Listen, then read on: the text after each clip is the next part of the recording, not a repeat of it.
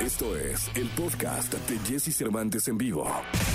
Lo mejor de los deportes con Nicolás Romay. Nicolás Romay. Con Jesse Cervantes en vivo. Seguimos en este jueves, en este jueves 2 de septiembre. Y mi querido Nicolache, mi querido Romay, mi querido Pinal Pinalillo, están eh, cayendo las medallas siguen cayendo las medallas en estos Juegos Olímpicos. Eh, adelante, Nico. Jesús, ¿cómo estás? Me da gusto saludarte de nueva cuenta. Sí, siguen cayendo las medallas para la delegación mexicana en estos Juegos Paralímpicos de Tokio 2020. Diego López gana oro en la final de los 50 metros libres en estos Juegos Paralímpicos. Eh, hace retumbar por tercera ocasión el himno nacional en el centro acuático de, Tokio. Eh, ganó la medalla de oro en la final de los 50 metros libres, clasificación S3, con tiempo de 44.66 segundos. Esta es la segunda ocasión que se sube al podio en los Juegos Paralímpicos de Tokio 2020. El 29 de agosto consiguió la medalla de bronce en los 50 metros dorso S3 y ahora lo hace de nueva cuenta pero con una medalla dorada. De verdad que nos da una ilusión tremenda. La delegación mexicana que suma su sexta medalla de oro en Tokio ya tiene un total de 15 medallas. Eh, recordar que,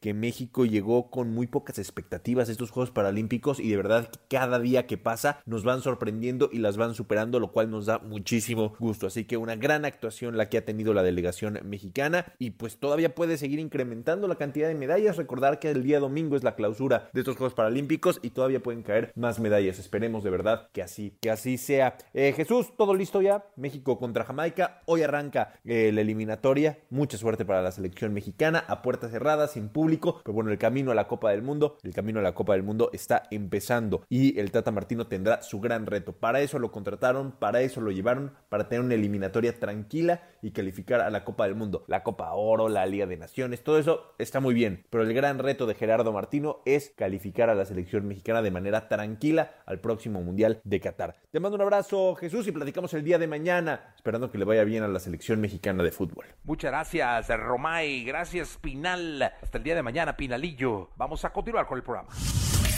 Escucha a Jesse Cervantes de lunes a viernes de 6 a 10 de la mañana por Exa FM.